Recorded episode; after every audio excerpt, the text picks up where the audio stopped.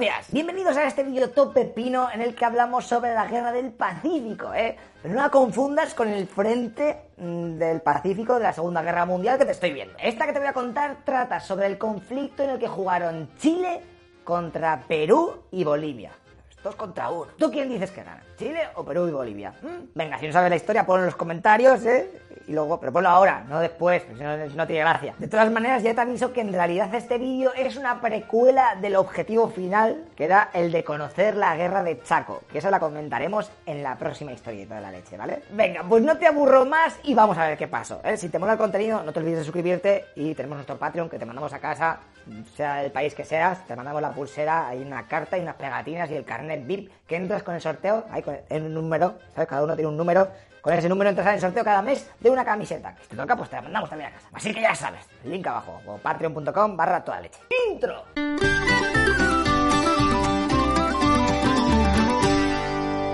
Nos vamos a ir a ver por qué leches se van a pegar estos tres países. Aunque te recomiendo que veas el vídeo anterior, el de la guerra hispano-sudamericana, ¿vale? De todas maneras, si no has visto y no te apetece, tranquilo. Cuando Sudamérica se independizó de España, las nuevas repúblicas acordaron que sus países tendrían las fronteras según las administraciones coloniales. Pero eso tenía un pequeño problema, porque España nunca había tenido mucho interés en dibujar exactamente dónde acababa una provincia y empezaba otra. Al fin y al cabo todo era suyo y en muchos territorios no había nada de interés ni vivía nadie. Pues, oh, oh, ese problema hay que arreglarlo, pero ya. Chile y Bolivia empezaron a discutir sobre sus límites los chilenos querían llegar más arriba y los otros querían posesiones más abajo. Vamos, lo típico. Al final, entre pitos y flautas y tras muchos años discutiendo, en 1874 ambos países acuerdan las fronteras y además se comprometen a lo siguiente. Bolivia dice que no va a meter impuestos a los negocios y productos chilenos durante los próximos 25 años. Y Chile renuncia al 50% de lo que recaude su vecino cerca de la frontera con todos los minerales. ¡Ay! que si en el futuro hay movidas, se pondrá un árbitro y volverán a los despachos a negociar de nuevo. Venga, pues ahora es cuando empieza el risk. ¿Por qué te estarás diciendo, oye, oye, falta Perú en este culebrón? Este país estaba viendo cómo los chilenos hacían grandes inversiones en sus puertos del norte, y aquello podía suponer una amenaza de su supremacía en el Pacífico. Así que estos empezaron a buscar aliados y hablaron con Bolivia, la cual aceptó unirse en un tratado secreto para defenderse o incluso para atacar juntas. E incluso llamaron a Argentina, la cual también estuvo en la mesa de negociaciones de esta superalianza secreta, pero lo que pasa es que tenía movidas con Bolivia por la zona de Tarija. Y los de Maradona dijeron que pasaban de hacer nada con los bolivianos. Pero que si Perú quería ellos dos solos, pues sí. Pero Bolivia por medio no. Lo que pasa es que Perú dijo que yo me voy con Bolivia. Así que la alianza se quedó en 1873 solamente con Bolivia y Perú. Los peruanos en el fondo también habían movido los hilos porque tenían miedo de que Chile pactase con Bolivia y le hiciese la 13-14 a él. Así que mejor adelantarse y arreglado. Perfecto, pues ahora veamos qué desencadena todo. Perú se había puesto fino a vender salitre y guano, pero últimamente le estaban yendo las cosas muy mal porque los precios estaban bajando a saco. Así que decidió intervenir todas las empresas de su país que se dedicaban a esto y así controlar el precio. Pero hay un problema, porque había una empresa chilena que estaba currando de lo mismo en la zona de Bolivia, esta que estaba pegada a Chile, la cual seguía vendiendo su mercancía a saco de barato. Y claro, aquello les estaba jodiendo los precios al máximo a Perú. Y es que encima, para más Inri, la compañía de salitres y ferrocarriles de Antofagasta, CSFA, que es así como se llamaba la empresa esta chilena, pues con el tratado que firmó Chile y Bolivia, que os he contado antes, había conseguido no pagar impuestos durante 15 años por las Así que aquello era un chollo. Para que te hagas una idea, Chile vendía a 1,35 dólares el quintal y los peruanos a 1,75, además de los impuestos y otros costes. Así que está mucho más barato los chilenos, sí. Entonces, ¿qué hicieron los peruanos? Pues a chuparla. Como eran colegas de Bolivia, van y le compran todas las licencias de las explotaciones cercanas y hacen presión a saco para que la CSFA paguen los impuestos como todo el mundo. Que el tratado este de los límites de 1874 no vale, que está muy chetado. El municipio boliviano de Antofagasta, para intentar calmar todo un poco, intentó poner un impuesto de 3 centavos a la compañía chilena. Pero si esto lo había dicho el municipio, el gobierno de Bolivia dijo que que no, que no, que no, espera un momento. Hay que revisar bien el contrato. Así que Zasca decidió que en vez de 3 centavos había que meterle un impuesto de 10 centavos por quintal de salitre exportado. Obviamente la empresa se quejó negándose a pagar aquello, ya que en el tratado de hacía 5 años ponía que no podían cobrarle impuestos. ¿Ah, sí? ¿Que no podemos cobrarte impuestos? Pues venga, pa' casa, pues listos. Bolivia rescinde el contrato a la CSFA y ordena embargar todos sus bienes. Y claro, Chile no se achanta y en febrero de 1879 manda ocupar directamente la ciudad de Antofagasta. Algo bastante fácil porque la mayoría de sus ciudadanos eran chilenos, aunque fuese territorio de Bolivia en aquel momento. ¡Ups! Pues vaya por Dios, esto significa que Bolivia ha sido atacada. Así que Perú comienza a movilizar su armada y ejército, además de que intenta convencer otra vez a Argentina de que se una por favor a ellos, o por lo menos que le dejen algún barco de guerra. Pero de momento no hay suerte. Viendo aquellos movimientos, Chile escribe a Perú para que se calme, que con él no va la movida. Pero finalmente los de Lima avisan de que tienen un acuerdo secreto. Y así que o se van de Antofagasta o va a haber un 2 para 1 en el Parque de los Patos. A cuchillo. Así que Chile, viendo la que se le venía encima, en marzo aprovecha para llegar hasta la desembocadura del río Loa, conquistando todo para así tener una ventaja militar. Eso sí, según el gobierno chileno, era algo provisional, solo hasta que se pudiese arreglar pues todo pues de, buenas maneras parlamentando y todo eso. Llegamos al 5 de abril de 1879. Chile declara oficialmente la guerra a Bolivia y a Perú. A uno porque no había manera de arreglarlo de la compañía esa y el impuesto de los malditos 10 céntimos. Y al otro porque no quería ser neutral. Y ahora que va a empezar la guerra, vamos a ver cómo está cada ejército. Antes que nada decirte que ninguno de los tres países estaba para muchas hostias, ¿eh? No tenían ni recursos, ni servicio de abastecimiento, ni un número de ejército decente. Era un desastre. Para que te hagas una idea, Chile tenía 2.400 soldados. En Bolivia estaban sufriendo varias epidemias y la peña estaba muriendo de hambre. Y en Perú no tenían dinero y habían dejado de pagar la deuda externa. Pero aún así, la mayoría de gente daba por hecho que al ser 2 para 1, pues Chile iba a perder. Mayormente porque eran países más tochos y con mayor población. De todas maneras, los chilenos tenían un ejército más profesional que había pasado por academias militares. Por lo menos sus soldados usaban el mismo fusil y munición, además de que tenían varios acorazados a los que Perú no podía hacer frente. Ay, no hay que olvidarse de que como había invadido toda la zona costera de Bolivia, pues estaba teniendo unos ingresos extra para financiarse la guerra. Mientras que Bolivia y Perú, los aliados, los hombres iban a la guerra con armas de su padre y de su madre. Flipas porque tenían 11 tipos de fusiles diferentes, unos con bayoneta, otros sin bayoneta, municiones diferentes, un auténtico caos. Y claro, eso es un desastre, porque cuando tienes que comprar armamento, dices, a ver, ¿qué quieres? ¿Qué quieres? ¿Balas de qué número? Pues hay 11 tipos de balas. 11 tipos de balas, de verdad me está diciendo. Venga, anda, dime los números, pero te va a costar más. Si me hubieras pillado solamente una, te hago un pack aquí buenísimo, pero 11 tipos.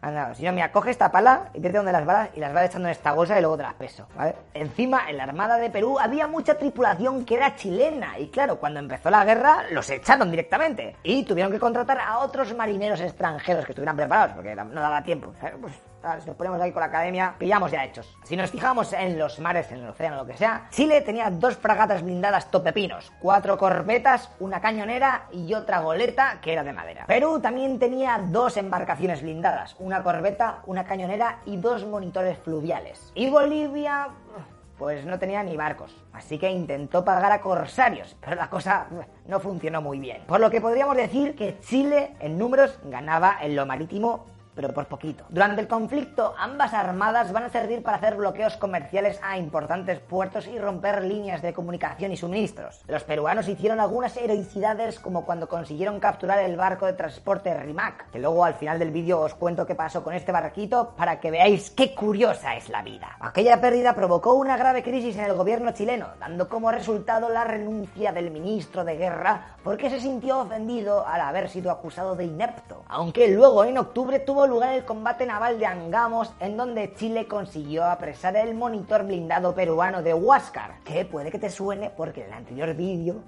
le vimos a que se habían comprado a los guiris, pero que llegó tarde, me compró dos, el Huáscar y la Independencia. Pues bueno, uno de ellos Lo han conseguido apresar los chilenos. Y esto era muy importante porque el almirante peruano Miguel Grau estaba ganando gran fama por su habilidad para atacar y rápidamente volverse a resguardar en base. Es por eso que Chile puso como primer objetivo hundir o capturar aquel barco, el Huáscar. Grau no sabía de esta fijación hacia él, así que un día que salió a seguir haciendo su curro de fastidiar y después de hacer sus misiones diarias, se volvió otra vez para el norte y en el camino, el 8 de octubre de 1879, una división chilena le cortó el paso. Y cuando el Huáscar giró para evitar a la escuadra, una segunda división chilena apareció y le rodearon. El barco peruano intentó escapar como pudo, pero las naves chilenas eran más rápidas, así que decidió entablar batalla, sabedor de que todo estaba perdido. Los disparos cada vez eran más numerosos y el barco chileno Cochrane cada vez se acercaba más, hasta que estando a menos de 200 metros de distancia apuntó sus cañones directamente a la torre de mando. Miguel Grau, viendo lo inevitable, se tumbó en el suelo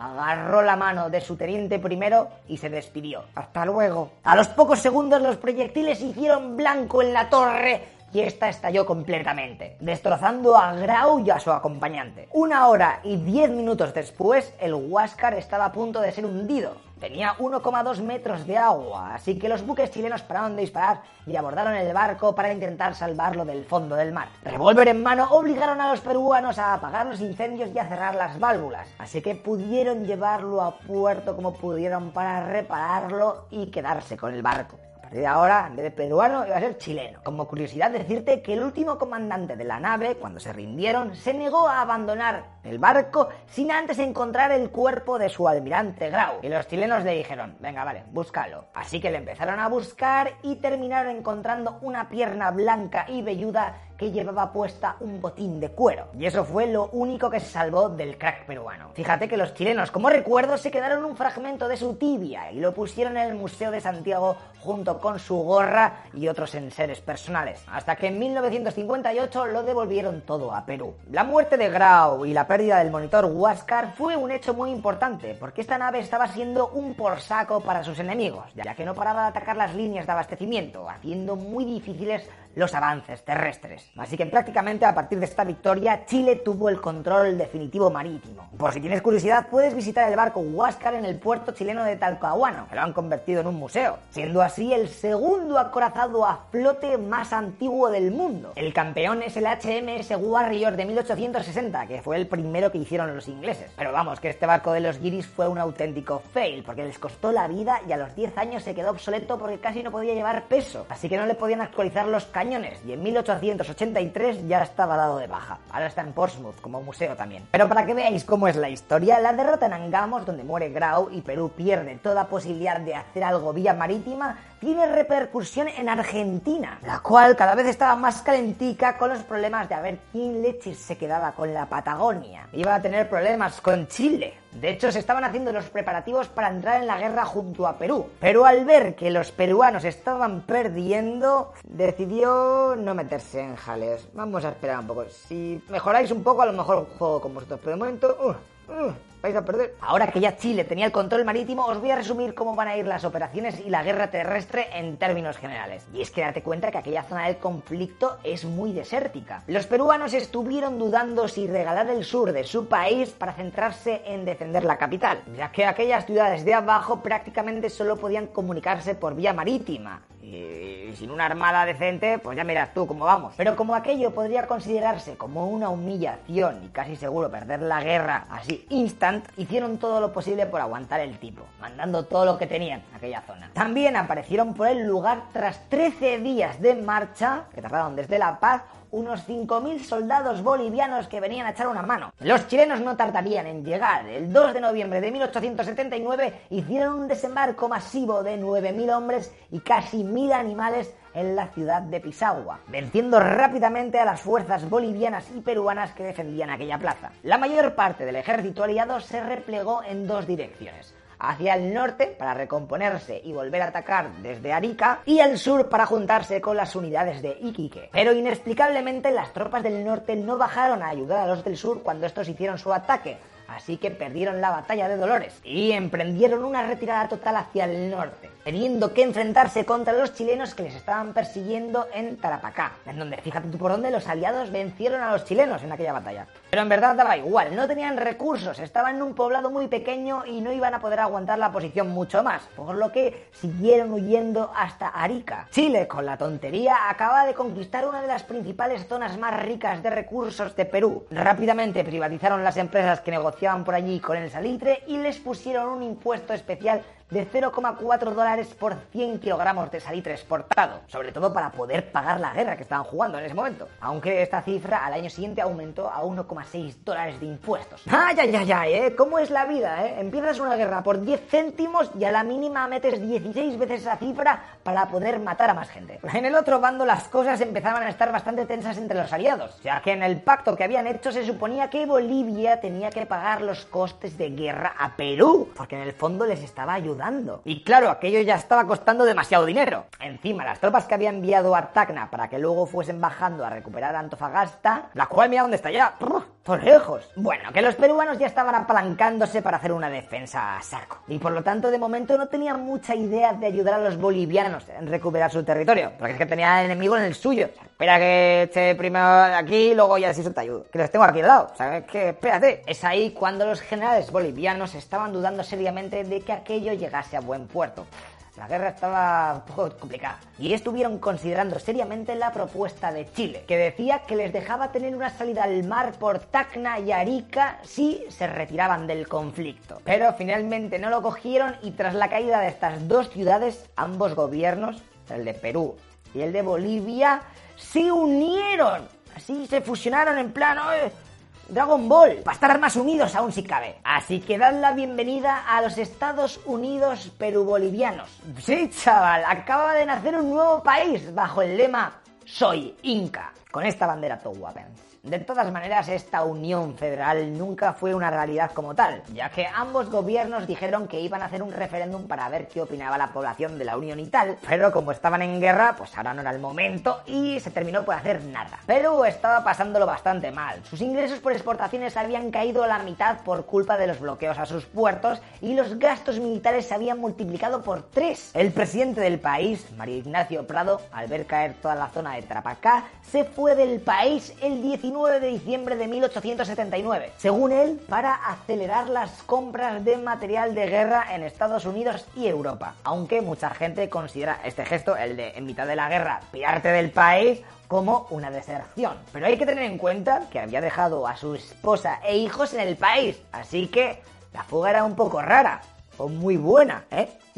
Esta huida fue aprovechada por Nicolás de Pierola para dar un golpe de Estado y proclamarse dictador de Perú, negándole el regreso al anterior presidente que se había ido de compras. O sea que le quitó todos los derechos de ciudadano peruano. Como curiosidad contarte que el tío este que se ha pidrado tendría que esperar hasta 1886, ya unos cuantos añitos más tarde de acabar la guerra, para poder regresar a su país. Aunque tampoco duró mucho más porque luego se fue a París y allí el cáncer se lo llevó en 1901. Mientras tanto llega la campaña de Tacna y Arica. Chile desembarcó 11.000 soldados cerca de allí en febrero de 1880. Avanzaron y en la batalla de Los Ángeles ganaron a la división peruana que estaba allí protegiendo las comunicaciones entre el sur del país y la capital. Después bajaron y tuvo lugar la batalla de Tacna, la cual también ganaron, y por último la batalla de Arica, que, sorpresa, los chilenos también ganaron. Acababan de ventilarse con la tontería todos los soldados profesionales de los ejércitos peruano y boliviano. Bolivia, de hecho, pasó de hacerse otro ejército y se limitó a dar armas y dinero a Perú, cual le tocó alistar nueva gente todo rápido porque se había quedado limpito, limpito su ejército. Con esta importante victoria, en la que había quitado todo el sur del país a Perú y la salida del mar, obviamente, a Bolivia, se abrieron dos opciones. A ver, ¿tú qué habrías hecho si fueras Chile? O ir directamente y desembarcar en Lima y ocupar la capital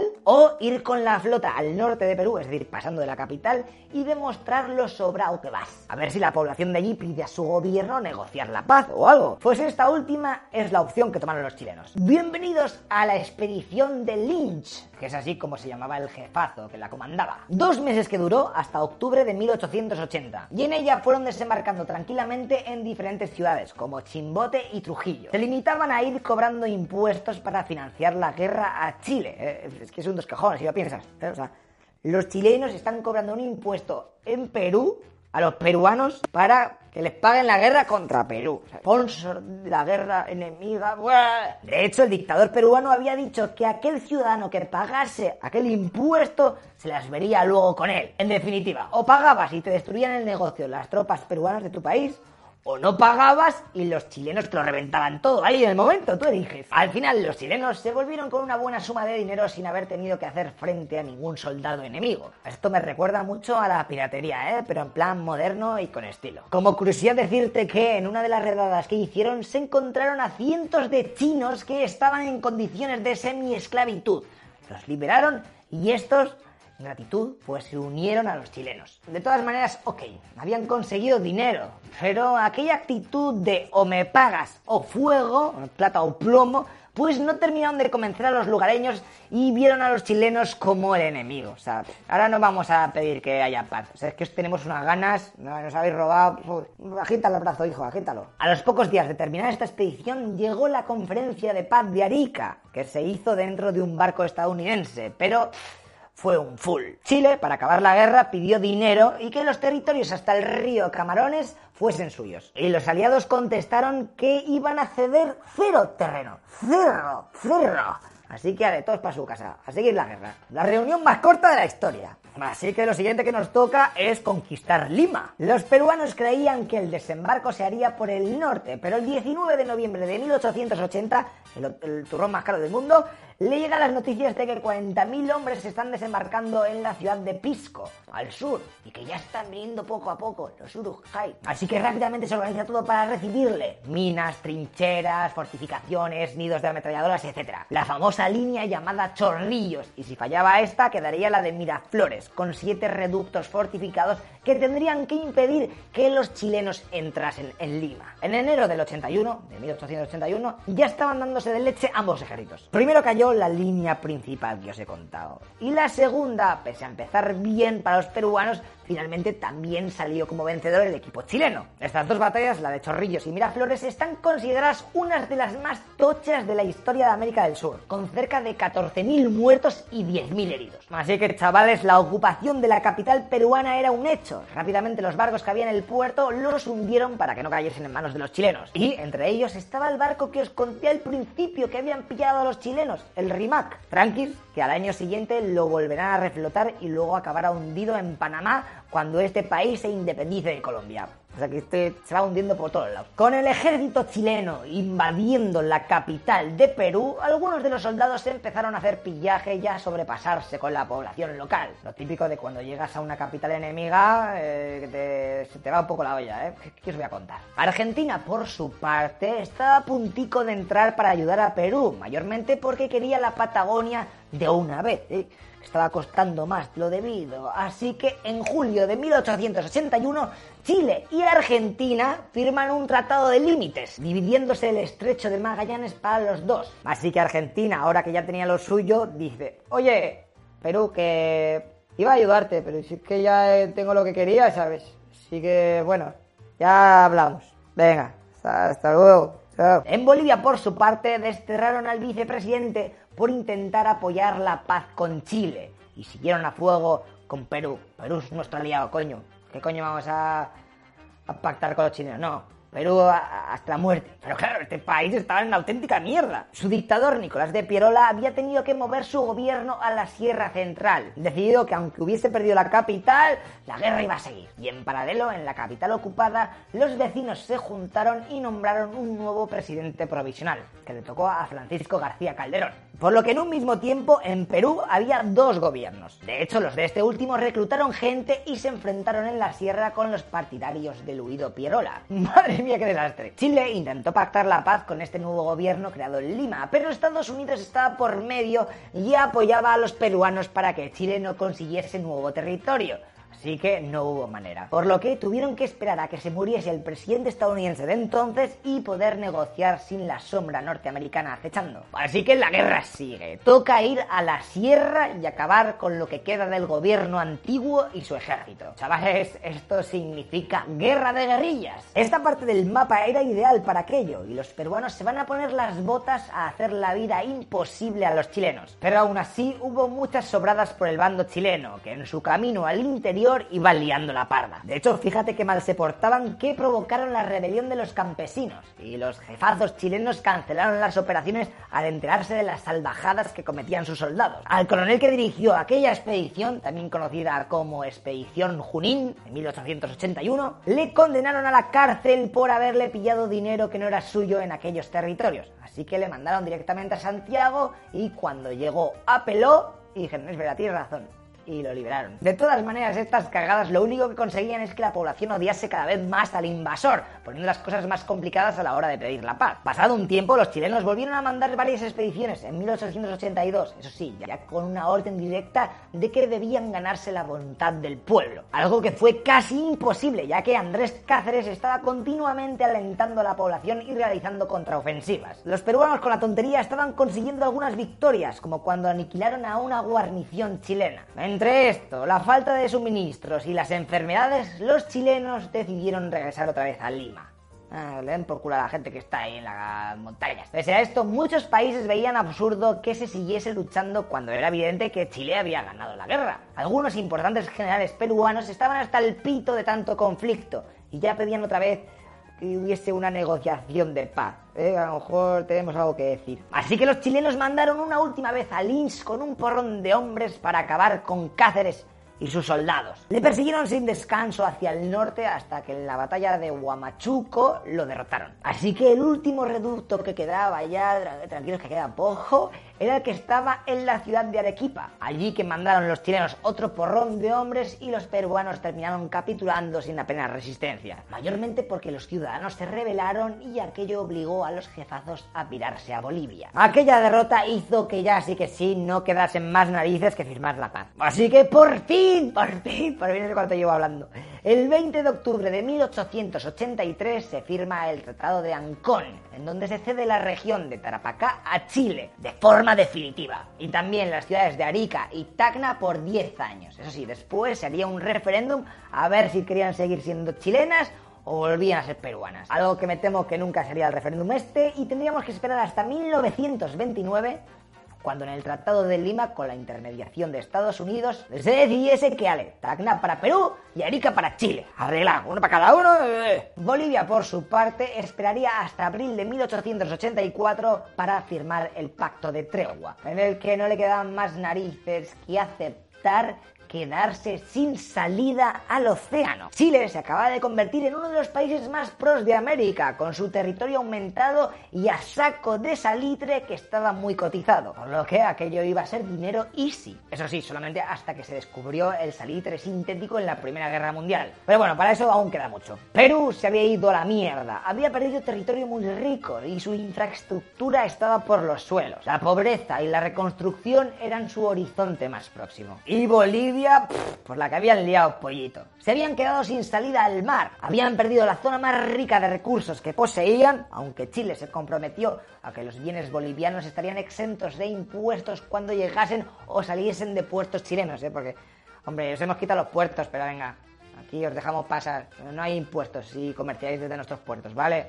Si salimos ganando todos. Pero esto no es todo, porque la trilogía de esta historia acaba con la guerra de Chaco, en donde este país que ha perdido casi todo, Bolivia, intentará desquitarse de la derrota y ganar a Paraguay. Que Chile está muy chetada y es imposible hacer una revancha contra ella. Vamos a buscar un nuevo enemigo. Dios, no te lo puedes perder porque se viene una gordísima, ¿eh? Gordísima. Es que venga, dale like a esto, que llevamos aquí media hora hablando. O no sé cómo más y suscríbete, ¿vale? Y síguenos en Twitch, que estamos retransmitiendo esto en directo. Hola, los de Twitch, ¿cuántos somos? 3.000. 3.000 personas, ¿qué tal? Venga, tíos, hasta luego, lo que pizzas.